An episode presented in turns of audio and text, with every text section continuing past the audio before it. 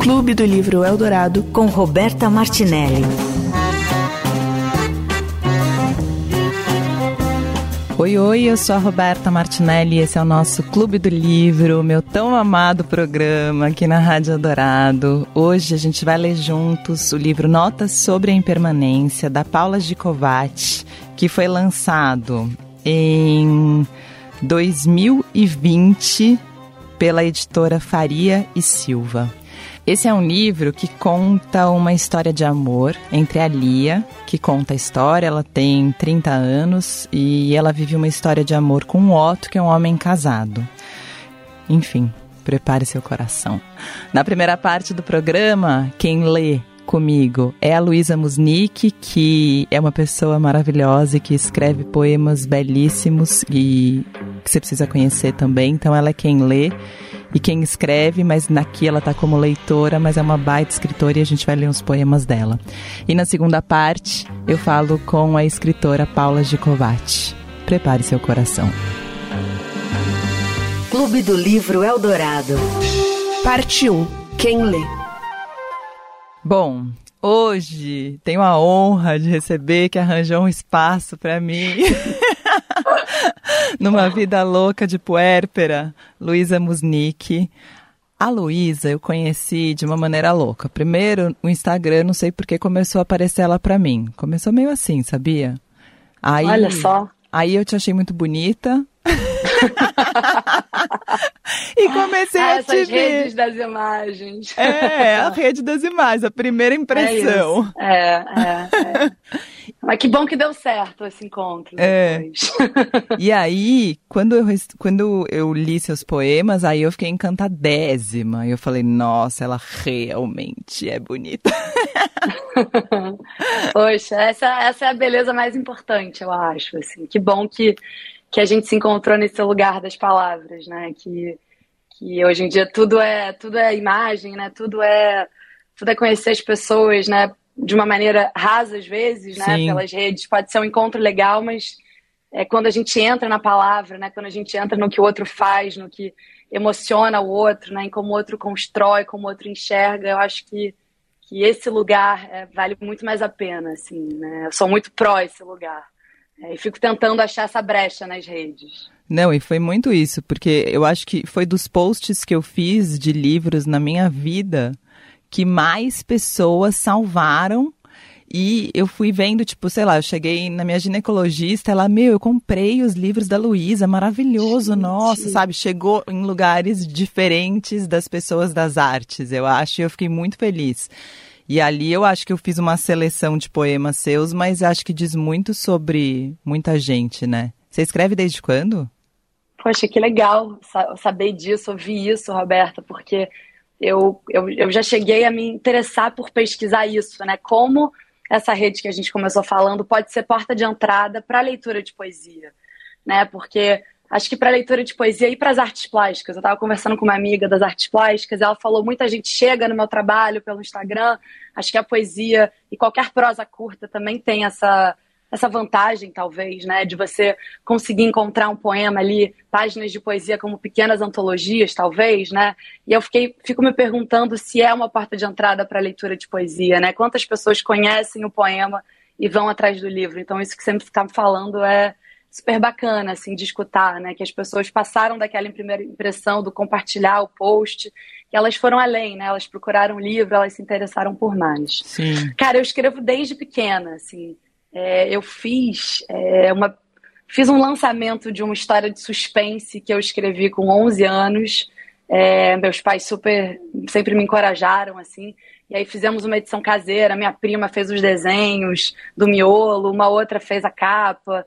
Então a gente a gente fez essa mini publicação assim e foi e para mim o ser escritora era sempre o, o que, que você quer ser quando crescer? Astronauta, escritora, sabe? Sempre foi um pouco isso para mim, assim. Então é engraçado é, continuar fazendo isso hoje ainda, né? Sim, estava naquele lugar de sonho e ao mesmo tempo de uau, que coisa especial. Sim, total, total. Era, era, era o desejo, né? E um desejo, enfim, que é, que é legal de ir realizando, né? Uma vida realizando um desejo, né? E ele não se esgota. Sim. Também. Quantos livros você tem lançados de poesia? Então, é, eu tenho dois zines, né, que é, uma, que é um, aquele livro artesanalzinho, é, esse daí, o Eu Para Quando Faltarem aqui. Palavras. O microscópio. E o microscópio. O microscópio foi o primeiro, que eu lancei em 2017. E em 18 eu fiz o Lágrimas, Não Cai no Espaço, que é um livro maior, né? um livro não artesanal.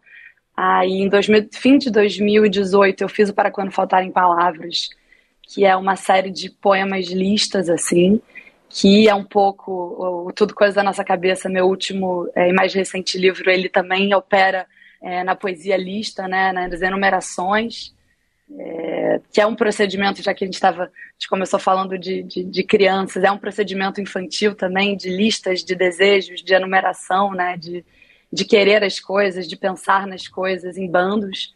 E, e eu tô com um livro novo no Prelo também, que deve sair ano que vem. Mas então são quatro livros de poesia, né? Dois artesanais pequenininhos e dois maiores. Para que vocês entendam poema lista, coisas que não levam tempo, vou ler ela. É, se desapaixonar, se apaixonar, um susto, um mergulho, uma carteira batida, o crescimento da franja, o pinole dourar, a floração do cacto, a dentada, 50 metros rasos, uma piscada, a picada do mosquito, 43 segundos. Falando em se apaixonar e desapaixonar, o nosso livro de hoje é da Paula Gicovati, chama Notas sobre a Impermanência. Que eu até separei uma frase aqui, eu grifei e falei: importante ler, tenho que ler isso. E como eu me esqueço das coisas às vezes quando eu vou entrando, eu vou ler antes, que é isso aqui. Podia ter sido foda, Otto, mas virou literatura. Esse é um livro. Você leu esse livro faz tempo?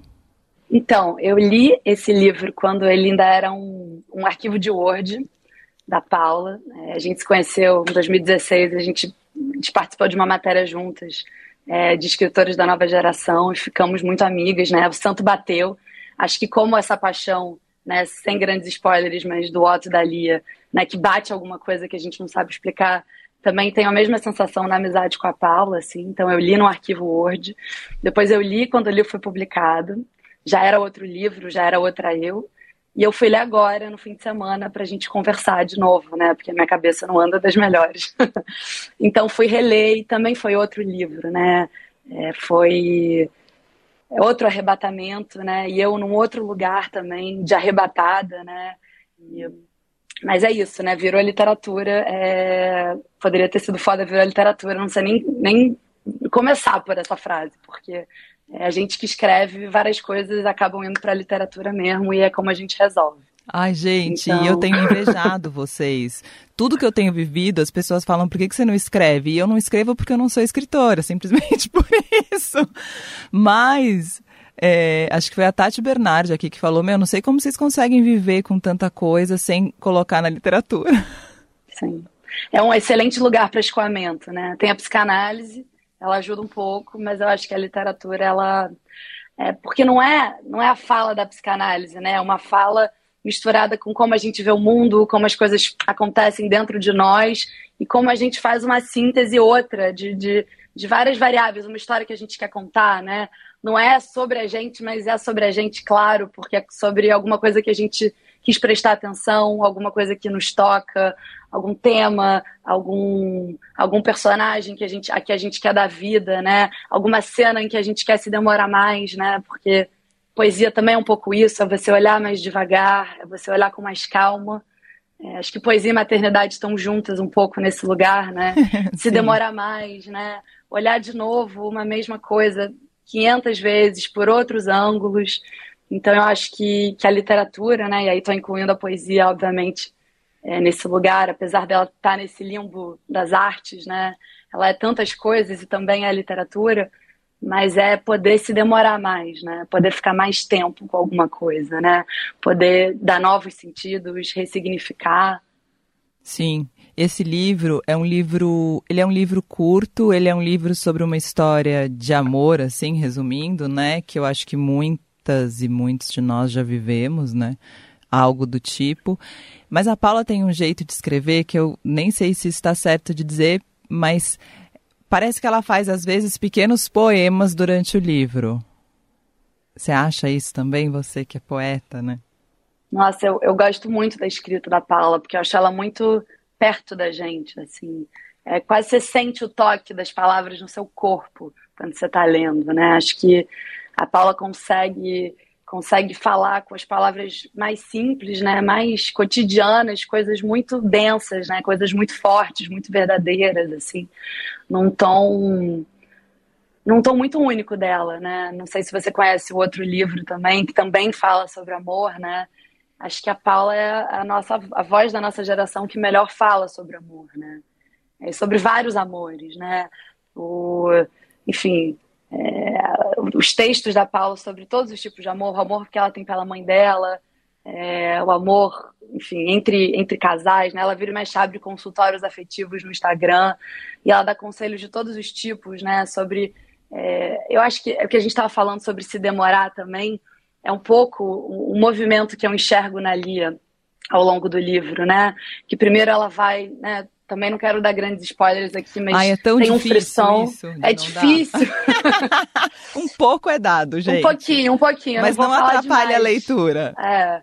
Tem um frisson que ela persegue e num dado momento, né, ela tem quase que uma epifania ali de que ela, ela quer se demorar mais, ela quer o domingo de madrugada, ela quer, ela quer o tédio, né? Ela até fala ela até fala no momento que ela quer o, ela quer o desespero e o cansaço das mães, né? Ela quer viver todos os momentos, né? Ela não quer só o frição das paixões. E de repente também ela quando, quando lhe é dada a oportunidade também, ela não sabe se quer de fato. Né? Exatamente, exatamente. Assim, quando ela tá com a faca e o queijo na mão, ela fala: peraí, mas será que eu não gostava disso só por conta desse limbo, né, desse inatingível, desse inalcançável, né? Será que quando a gente conquista, quando está na nossa mão, é, a gente a gente realmente quer aquilo mesmo, né? Tem uma frase que agora eu esqueci de quem é, mas, mas que diz mais ou menos o seguinte, né?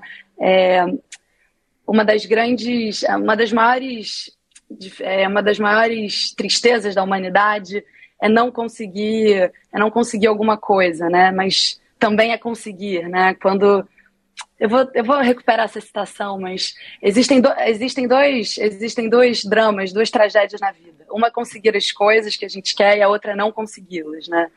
É, o que a gente faz quando a gente consegue. Sim, e eu acho que isso tem a ver, é, eu não sei, é a minha leitura também do livro, mas eu fico pensando, né, o quanto isso, sei lá, me relaciona com juventude, não sei porquê, mas para mim bate esse amor e essa coisa de de conseguir e quando querer e não querer.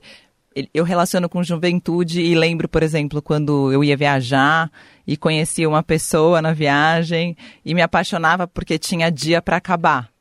Era muito mais fácil se apaixonar quando eu sabia qual era o dia do fim. Maravilhoso, né? Você tem um. É amor de carnaval, né? Amor de. Amor de flip, amor de carnaval. É. Aquela. Amor aquela de, amor de verão dura... que não sobe a serra. Amor de verão, exatamente. É, tem, um, tem uma entrevista, tem um livro de entrevistas do Amazonas, que é um autor israelense que eu adoro, é, conversando com a editora dele. É um livro de conversas francas, excelentes, chama Do que é feita a maçã. Lembrei dessa conversa porque ela pede para ele fazer um balanço da vida e ela pergunta para ele num dado momento: e o que você. Estavam falando de coragem. E ela fala: e o que você tem no lugar de coragem? Aí ele responde: eu tenho paciência. Eu acho que é muito uma questão da juventude, né? Coragem paciência, né? Que é um pouco lioto nesse lugar de, né? Aquela coragem, vamos lá, vou para a cidade, vou para não sei aonde, vou conhecer os motéis todos da cidade e tal. E depois é, é, é, um desejo de paciência, né? De ter o tédio, de ter o cansaço, de ter o marasmo da rotina. Então eu né, acho que tem tudo a ver um pouco a postura da Lia com uma tomada de consciência, um amadurecimento, não sei né? Sim, sim. E tudo isso, né? Ela, ela começa, né? E ela fica até tem esse trecho que eu gosto muito que ela fala: o poder dos inícios, Otto, e dos inícios protegidos pela aura da distância e da tecnologia que faz com que, mesmo em um mundo profundamente conectado, a gente viva um cortejar do século XVIII. E Maravilhoso. É. Maravilhoso. Que tem o poder dos inícios e tem esse cortejar das, das redes sociais, né? Que cria-se uma nova linguagem de comunicação, né? E tem a proteção, você está protegido atrás de uma tela, né? Além de ter. É um início, é um início constante, né? Porque toda hora eles ficam, sei lá quanto tempo sem se falar, sem se ver, encontra de novo. Né? Aí passou, quebrou a máquina de lavar de um, o outro teve um dia de merda no trabalho, não sei o quê, e eles se encontraram e estava tudo ótimo, né? Então vai começando a todo momento. E você está protegido ali, né? Você manda um e-mail e some. Né? Você não tem a resposta imediata do e-mail, né? Você não falou aquilo na cara dura.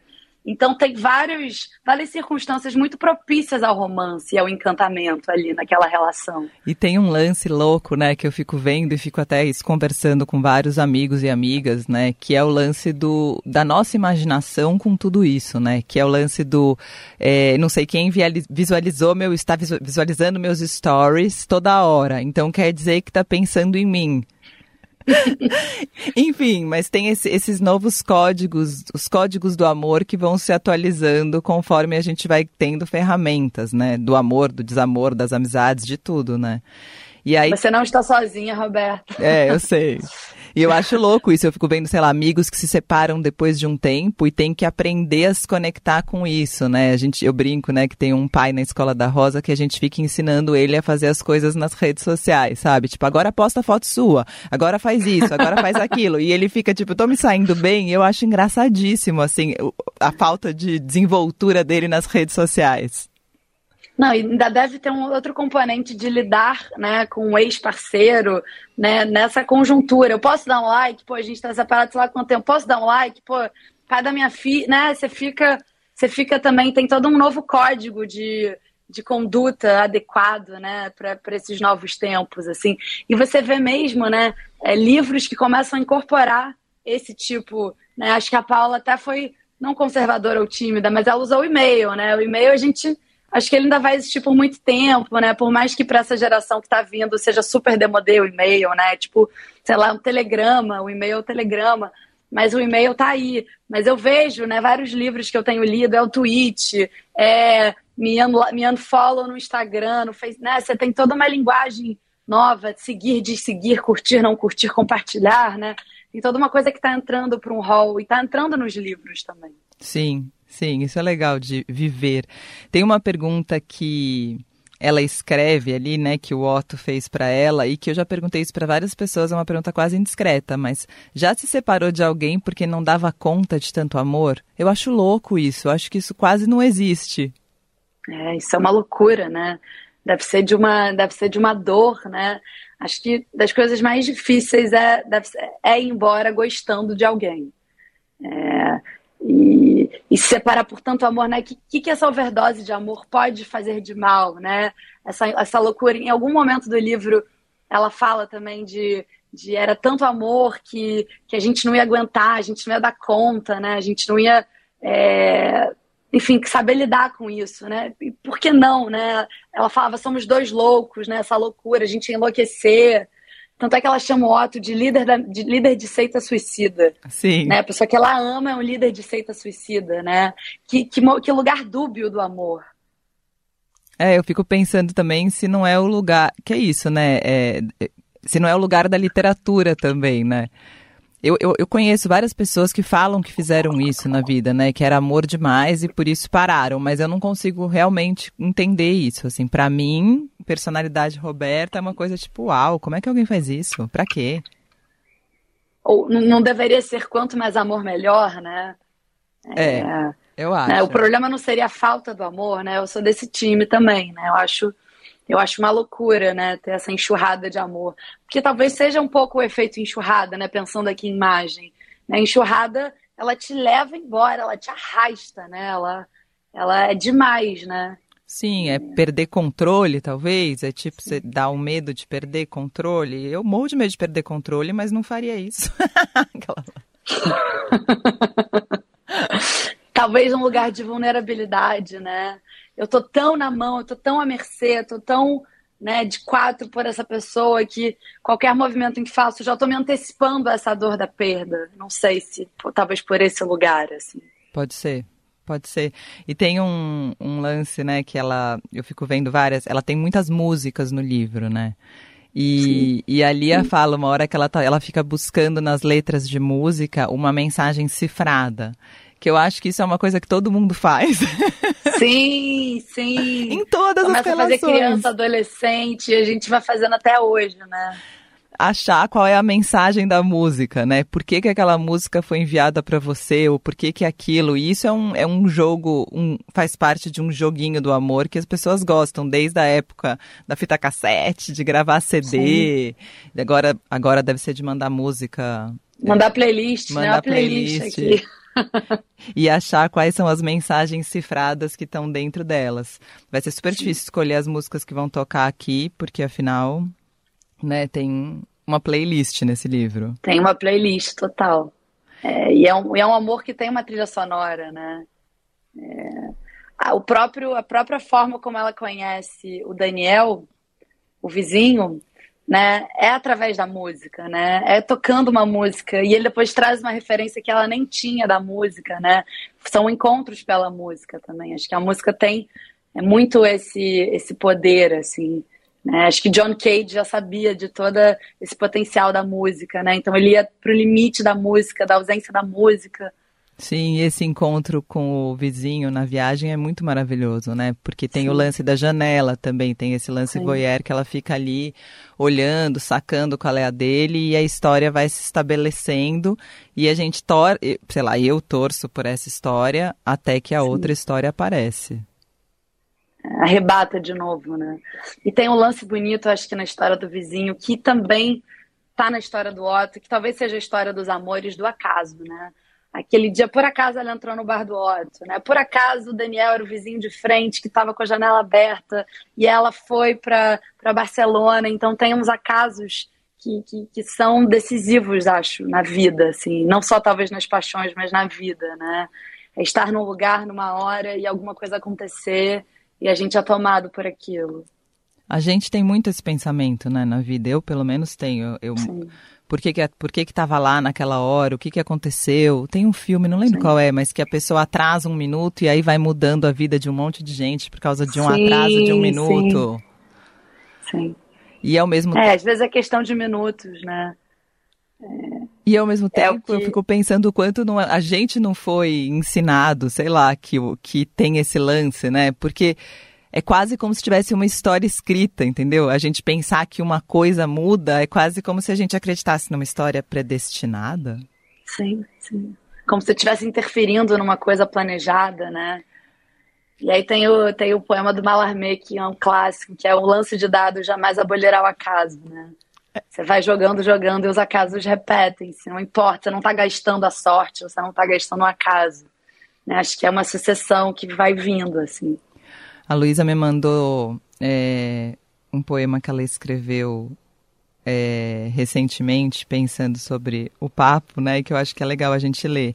Que ela fez agora para o nascimento da filha Maria. Eu que vou ler? Eu queria que você lesse já, eu. Ai, posso, posso ler. Lê, você tem aí ele? Tenho, deixa eu catar ele aqui. Cata. Não estava preparada para esse momento. É, eu acho que é mais legal você ler. Vamos lá. Tava pertinho ainda, ó. É, tava. Tá tudo muito fresco. É, bom, e agora que eu sou mãe de menina, compartilhamos isso agora, né, Roberto? Essa aventura. E fiquei pensando muito, fiquei pensando muito sobre isso, né? Ser mulher hoje, né? Penso na nossa personagem Lia, penso em quem mulheres que escrevem, né, escrevem cada vez mais, são cada vez mais publicadas, assim, como é ser estar mulher no mundo. E aí escrevi, escrevi esse, essa parte desse poema. O hábito de nomear os desastres em referência a mulheres data aproximadamente da época da Segunda Guerra. Conta-se que o exército americano começou a batizar tempestades com nomes de pessoas e que eles preferiam escolher os de suas namoradas, esposas, mães, irmãs, avós. E que esse critério virou regra em 1953. Os nomes masculinos só se tornaram catastróficos a partir dos anos 1970, para acabar com a desigualdade de gênero, mas, que raridade, eles ainda são minoria. A maior parte dos furacões tem nome de mulher, como se coubesse a nós a função de pôr em movimento, reorganizar as estruturas, bagunçar o que está estático demais, lembrar que tudo pode mudar abruptamente a qualquer momento. Maravilhoso, acho que tem tudo a ver com a Lia e você escreveu para Maria, mas escreveu para você, para mim e para acho que para todas, né? Acho que para todo mundo. Assim, acho que a Maria me fez pensar, ter que pensar sobre isso, né? Acho que é uma das coisas de ter filho, né, que a gente falou mais cedo, né? Se, poesia, se, se, se escrever poesia, se demorar mais sobre as coisas, né? Imagina uma poeta com filhos, a demora que eu tenho, que eu tenho tido sobre as coisas, né? Às vezes eu fico sentada olhando o João, meu mais velho, brincar, assim.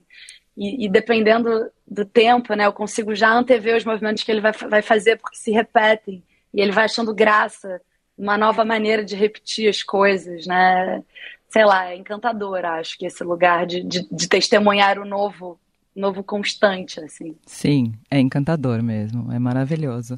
Bom, todo fim de bloco eu termino com uma música, você falou ali do vizinho, então eu vou tocar a música do vizinho. Agora ele apagou a luz e está ouvindo uma versão de Sentado à Beira do Caminho do Roberto e do Erasmo Carlos em catalão. Quais são as chances? Quase tenho vontade de gritar que é uma música do meu país. Mas calma lá, porque aí depois, quando ela conhece ele, ela fala para ele ali é, é um clássico da música brasileira dos anos 70, é de um cantor adorado no meu país. Impossível, o que vocês ouvem, na verdade, é uma versão para a música que eu tinha escutado, hit da cantora italiana Ornella Vanoni.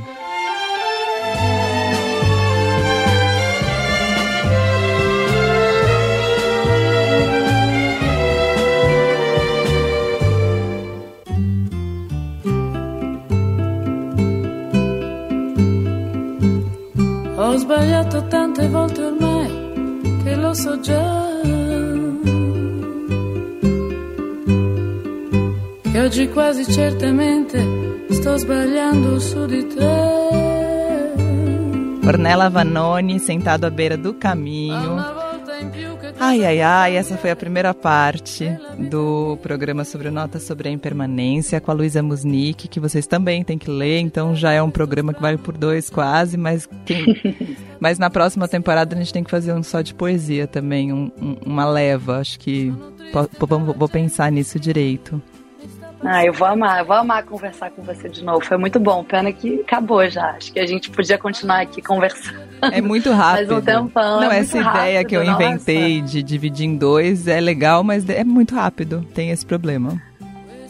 Ah, é muito um prazer conversar com você, Roberto, sobre esse livro que eu adoro, da Paula, trocar várias ideias, enfim. Muito obrigada mesmo pelo convite. Eu que agradeço o espaço, o tempo precioso nesse momento. Obrigada demais. Um beijo. Um beijão. Essa foi Luísa Musnick, poeta, escritora, pessoa maravilhosa na primeira parte do nosso Clube do Livro sobre notas sobre a impermanência. Agora tem Paula Gicovati, a escritora. Clube do Livro Eldorado. Parte 2. Quem escreve? Segunda parte do Clube do Livro, Paula Gicovati, com notas sobre a impermanência. Gente, a gente gravou sem querer, né, sem querer, casual, loucura, no dia do aniversário do livro, né, Paula? Sim, é, que, que bela coincidência. E, e não só isso, assim, coisa, mistério sempre é de pintar por aí, né? Hoje é o aniversário do livro e duas pessoas muito importantes para o livro estão na minha casa agora, que é a Marcela, que é minha amiga que dirigiu o book trailer e o Felipe, que foi o amigo que fez a capa do livro. Então tá uma grande edição comemorativa do nosso. Maravilhoso, é isso. A gente está numa edição comemorativa hoje. A primeira coisa que a gente falou, eu e a Luísa Musnick, na primeira parte do programa, é o podia ter sido foda, virou literatura. É preciso sofrer ou amar para escrever? Eu acho que hoje em dia não. Assim, é, quando eu comecei a, a, escrever, aos quase 38 e numa relação longa, é, eu, eu, brinco dizendo que eu tenho um arquivo sentimental para acessar. Eu não preciso viver uma coisa para saber como é, conseguir descrever como é. é. Então eu acho que não, ou talvez não hoje em dia, assim, eu não preciso provocar as experiências, mas acho que já fiz muito isso, assim, jovenzinha, é, adolescente, no início da minha vida adulta, eu achava que é muito parecido com a visão que eu tinha sobre o amor e que eu tinha, eu achava que tinha que ser uma coisa que o amor ele tinha que, que ser tacardia, assim, se não se não viesse a paixão, é, se não fosse para quase morrer, não valia. E hoje em dia tem coisas que eu penso, inclusive um, um tipo de, de paixão da Lia, que é eu nunca mais quero viver isso de novo na minha vida. Louco você falar isso, porque eu falei isso com a Luísa. Eu relaciono muito essa paixão e esse livro com juventude. E aí fiquei até falando, não sei se é porque eu vivo agora uma relação longa, mas eu esse sentimento, essa busca de frisson, essa coisa, eu relaciono com juventude. E, talvez seja uma, uma um, eu relacione, né? Porque eu acho que também tem ciclos, né? Eu tenho amigas que não tiveram isso na juventude e depois resolvem separar para em busca disso. Acho que também tem a ver com o equilíbrio de cada uma, né? É, eu, eu concordo, assim, com você. Acho que não a Lia, no livro, ela já foi casada, né? Ela, tem uma, ela já teve uma relação. E acho que a grande pegadinha dela que ela entende que para amar é preciso coragem e que talvez ela seja muito mais apaixonada pelo fato de estar apaixonada do que outra coisa, assim, tanto que quando o Otto aparece, né, lá em Barcelona, vai atrás dela e fala, agora eu posso, eu tô aqui, vamos, e ela fala, eu queria muito querer isso, mas eu não quero, e ela termina o, o, a a conversa dizendo me perdoa por não deixar a gente acabar, é porque tudo que, a, tudo que se materializa é passível de acabar. Assim, Sim. É, essa coisa de estar numa relação longa, né? É, eu falo muito isso com o meu parceiro, assim, tipo, pode acabar todos os dias, pode acabar a qualquer momento, né? A, a coisa do amor é isso, não é garantido. Sim. Nada é garantido, não existe é, espaço seguro. Claro que existe, hoje em dia, né? oito anos juntos, a gente, eu já mais velha, é claro que eu não, eu não abandono isso aqui por qualquer coisa, mas eu também não tenho a ilusão de que tudo dura para sempre. Você fica por qualquer coisa também, né? Exato. Então, Sim. e acho que, que a Lia tem. Ela, ela entende isso também. Justamente por isso ela não quer concretizar essa relação, porque ela sabe que o que concretiza é passível de acabar. Eu gosto muito dessa frase, é, me perdoa por não deixar a gente terminar, é isso? É. E eu relaciono ela muito com o Nelson Rodrigues, sabia? Com perdoa-me por, por te traíres, perdoa-me por me traíres. Sim. Porque tem essa frase, né, que é tipo, e ao mesmo tempo eu acho uma loucura, eu não, eu até falei isso na primeira parte, eu acho muito louco você desistir por amar demais, assim, para mim não é concebível no meu repertório amoroso sabe? E eu sei que acontece. E toda vez que alguém fala, ah, a gente terminou porque tava demais e a gente não sei o que, eu, eu meio que não acredito. Uhum. Sabe? É, eu acho que o, o, caso dela não era nem por ela por, por amar demais, assim. E é engraçado você falar isso porque eu, eu discordo com várias coisas da Lia, tá? Ao longo do livro eu ia escrevendo. É, por exemplo, é isso. Eu acho. Eu não consigo conceber a ideia de, de ter a possibilidade de viver um amor e não vivê-lo, assim. É, é isso. Eu também não consigo conceber essa ideia. E tem amor, eu vou viver. Mas eu acho que o dela é realmente ela entender, por ter sido já casada, por ter se relacionado com um cara casado, que se ela virasse um casal com Otto, isso podia acabar. Se ela ficasse no terreno do platônico, isso nunca ia acabar. O frisson ia ser para sempre, porque ela não ia ter o cotidiano. A, é, a paixão ela tem um tempo mesmo químico. E, e não viver com esse cara é fazer com que essa paixão. A única forma de fazer essa paixão durar é não ir pro cotidiano com ele. Sim, você falou ali, eu discordo de várias coisas dali. Aí quando a gente lê, sei lá, quando eu leio esse livro, é muito doido como eu te relaciono com a Lia né? E acho que isso acontece com leitores, com os escritores. A gente acha que de alguma maneira vocês estão falando histórias suas, sabe? A gente. Uhum. Enfim, é difícil distanciar pra gente. É, o quanto é difícil distanciar também para você? Assim, tem várias coisas. Eu, eu, discordo de vários atos da Lia. Não, não tô falando do, nada de moralismo, tá? Eu tô falando justamente dessa possibilidade de ter o amor e não viver. Mas tem várias coisas da Lia que eu tenho, assim. Por exemplo, eu só consigo escrever essa história sobre você ser a terceira ponta de uma relação e sobre ser uma amante, porque eu já amei platonicamente, eu sei o que é é, viver uma relação onde eu não consigo estar com a pessoa, onde, assim, eu já, já tive esses atravessamentos, então eu consigo falar dessa sensação. de, de amar platonicamente, de não ter a disponibilidade de estar com esse objeto de desejo. Quando eu escrevi o livro, eu estava em Barcelona, eu fui para Barcelona fazer uma residência e eu fui para Barcelona também porque ia ter o Primavera Sound, ia ter a Perry Smith tocando. Então eu também sou essa pessoa atrás da música, né? Esse diálogo com o vizinho, ele realmente aconteceu. Eu tinha um vizinho que morava na minha frente de, e eu observava a vida desse cara todos os dias.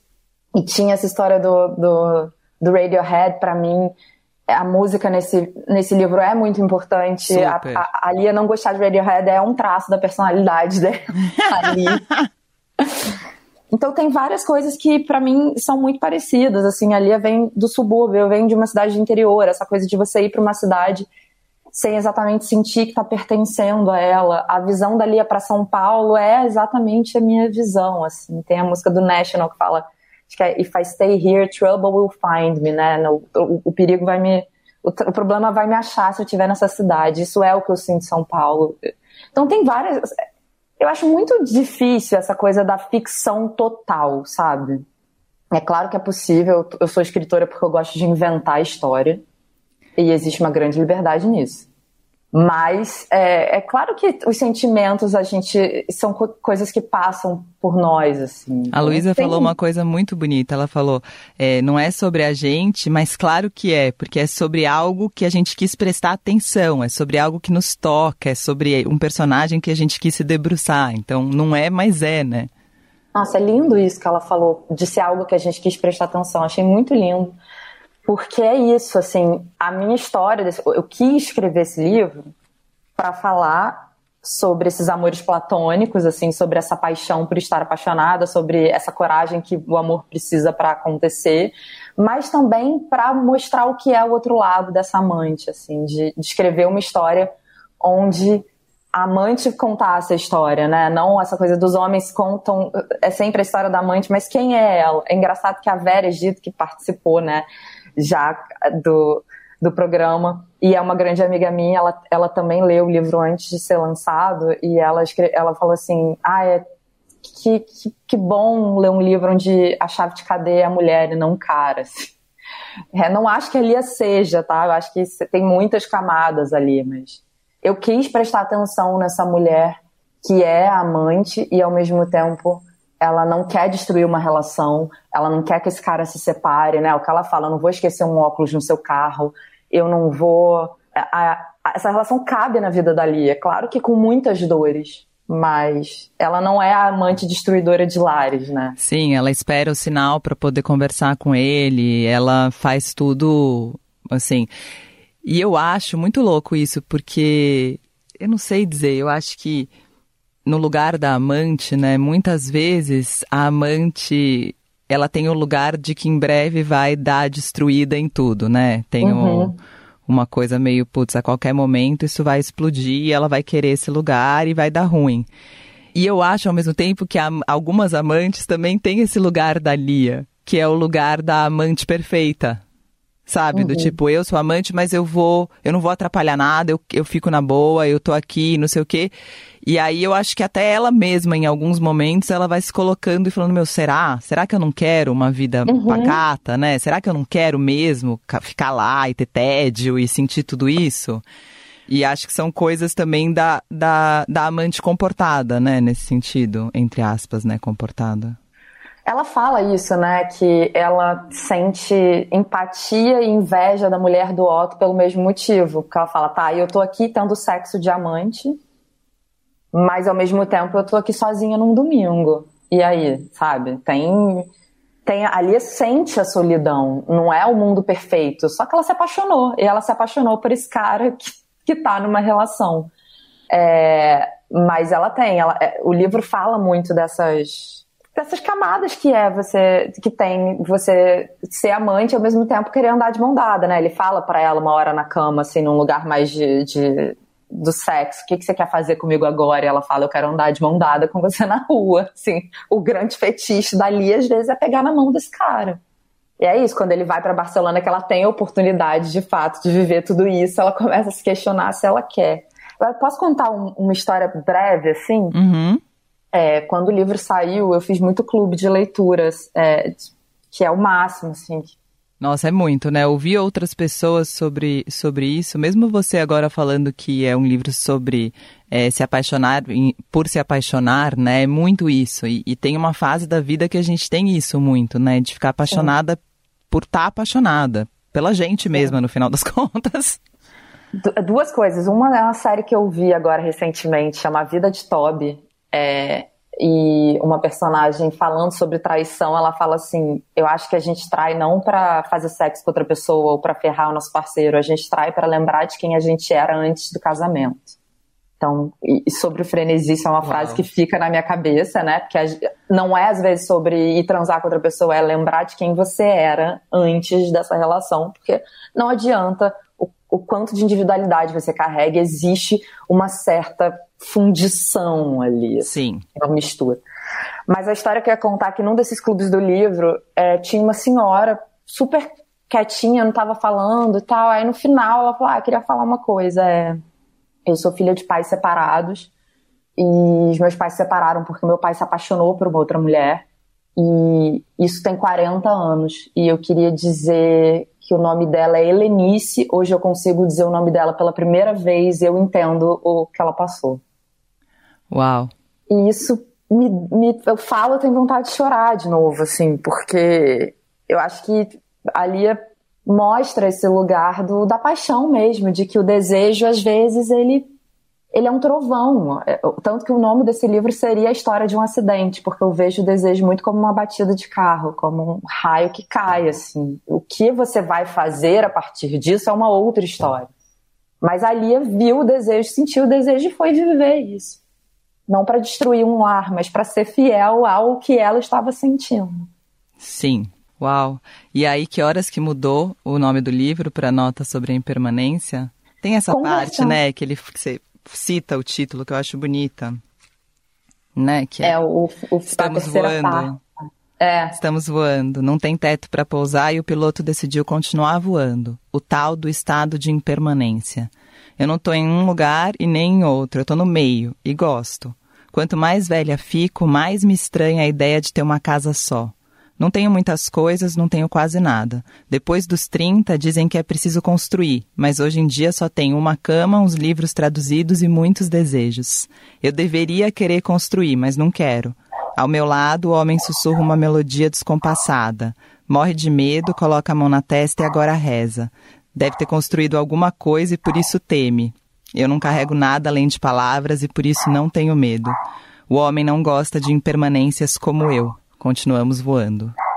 Ah, que lindo te ouvir. E é louco, né? Porque eu, quanto mais construo, mais medo tenho. E tenho muita saudade do meu tempo de impermanência.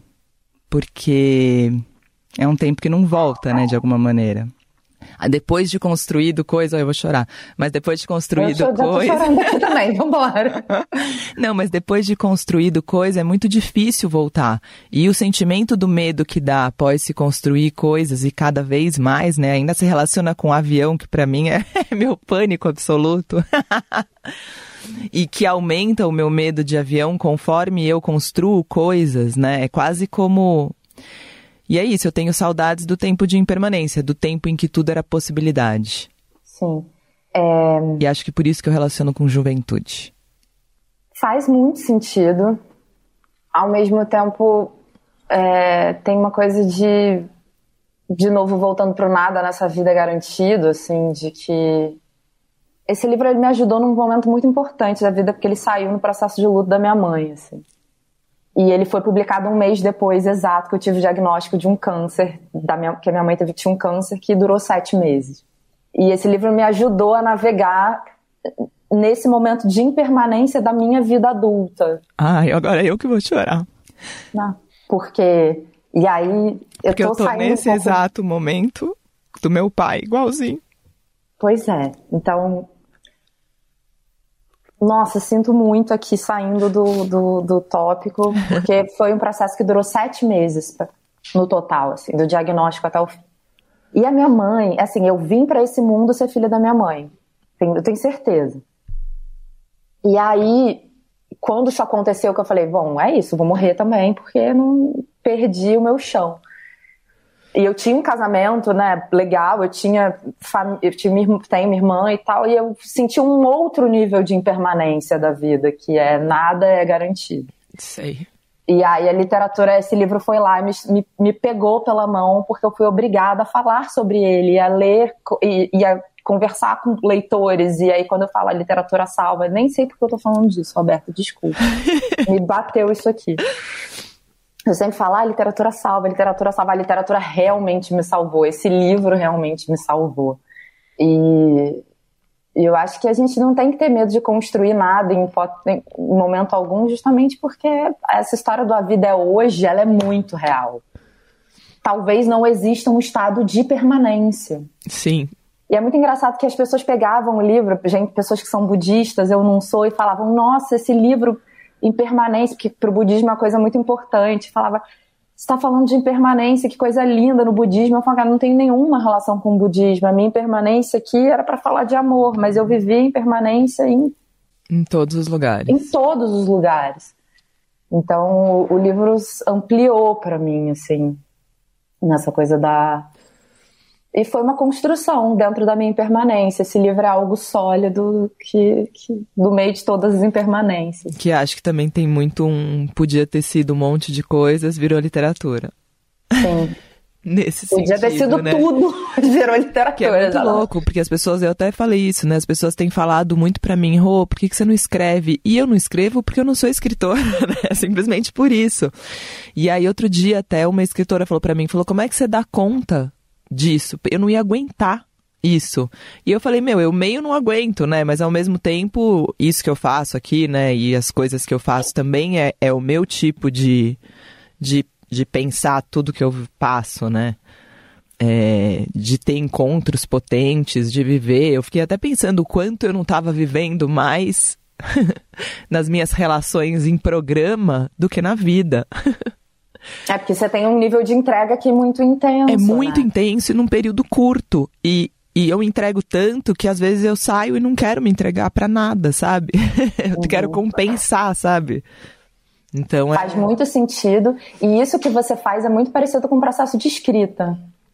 Porque às vezes é isso, a gente escreve para dar conta. Eu escrevo pela minha sanidade e às vezes tem dias que eu não consigo escrever e tem dias que eu escrevo e eu fico exausto principalmente agora escrevendo sobre o luto.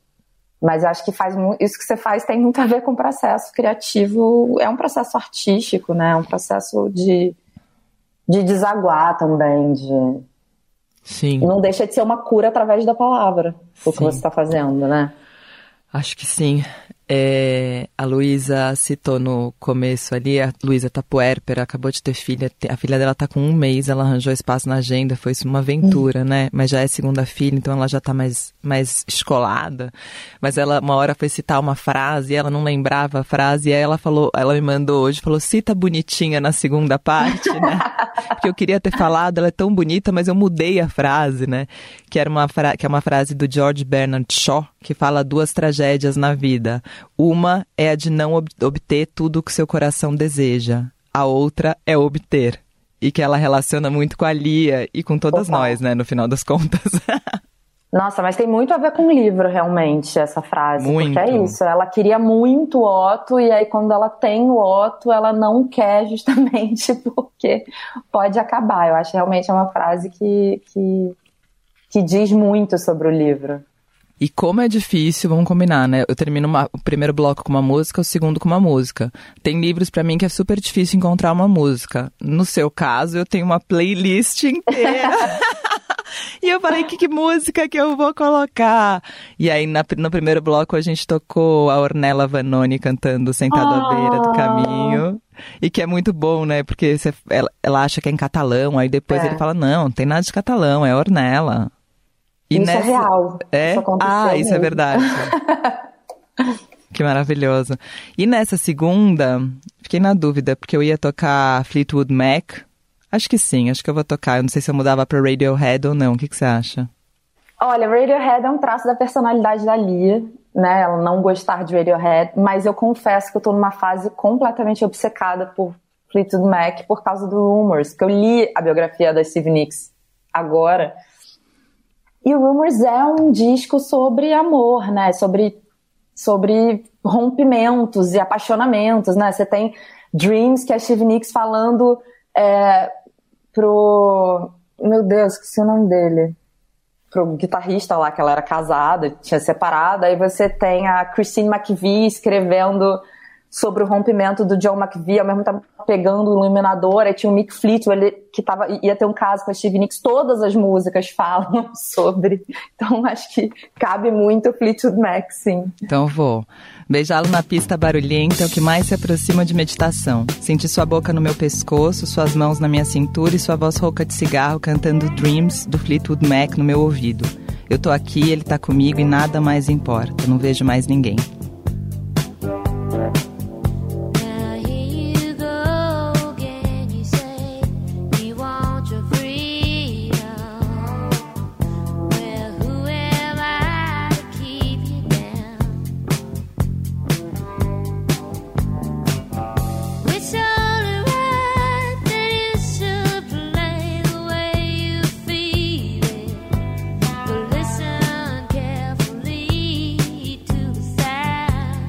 Fleetwood Mac com Dreams.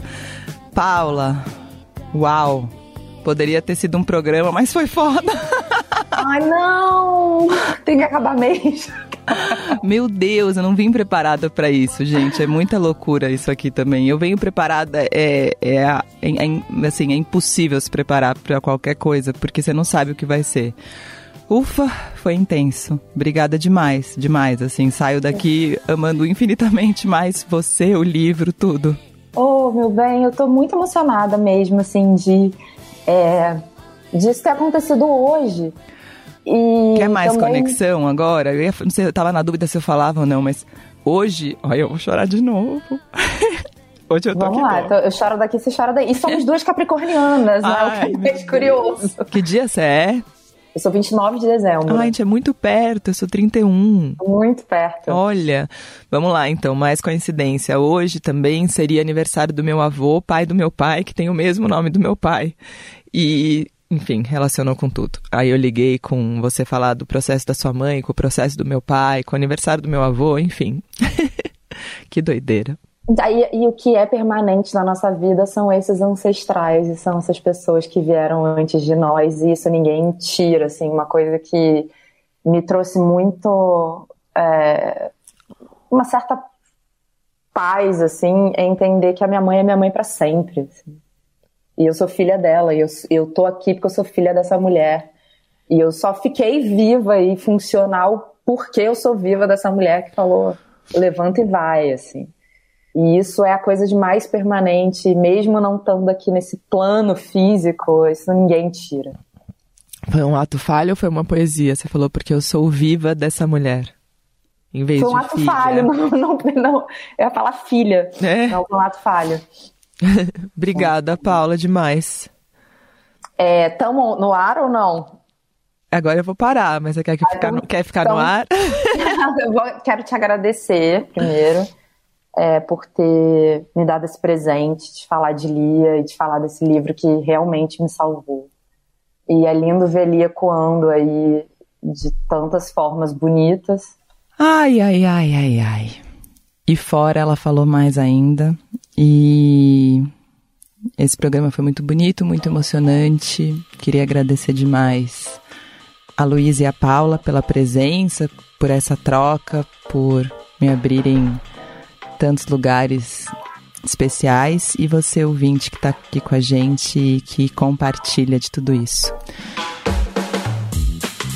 Ai, esse foi o Clube do Livro Eldorado, sobre notas sobre a impermanência. Um beijo e até a próxima. Você ouviu Clube do Livro Eldorado com Roberta Martinelli.